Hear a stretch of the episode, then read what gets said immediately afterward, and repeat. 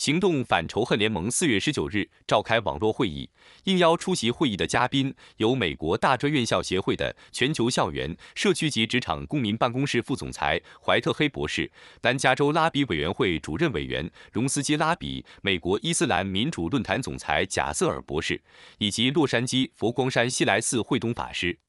他们分别从各自不同的宗教。探讨通过不同的宗教激发民众内心的善良，并通过跨信仰的活动发挥爱心和对话的力量，以消弭仇恨犯罪。夏洛伯表示，仇恨犯罪逐渐成为当今美国社会面临的最重要问题之一，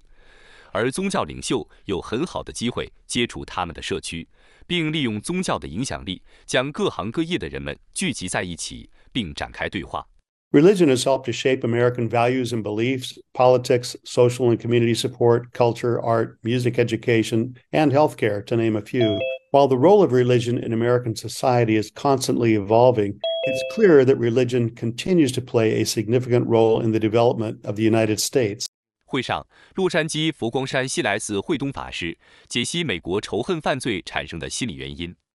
其实，仇恨犯罪的施暴者本身也是受害者。 社会工作者和心理健康的专业人士可以给予解决的方法，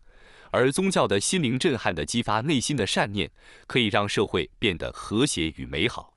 The cause of these hateful mental states are complex. They might come from the anger or despair from losing a job, conflicts with other people at work or within family, or stresses from health issues,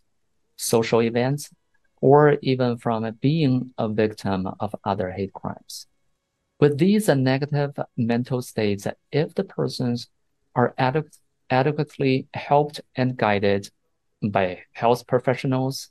or social and religious workers, they could find ways to overcome those stresses. 与会人士呼吁，透过不同的宗教， 加强灵修，以激发人性的善良，并透过跨信仰活动发挥爱心和对话的力量，以消弭仇恨犯罪。研讨会由联盟创办人、加州前任参议员夏勒伯和夏勒伯夫人何美梅主持。全美电视台记者洛杉矶综合报道。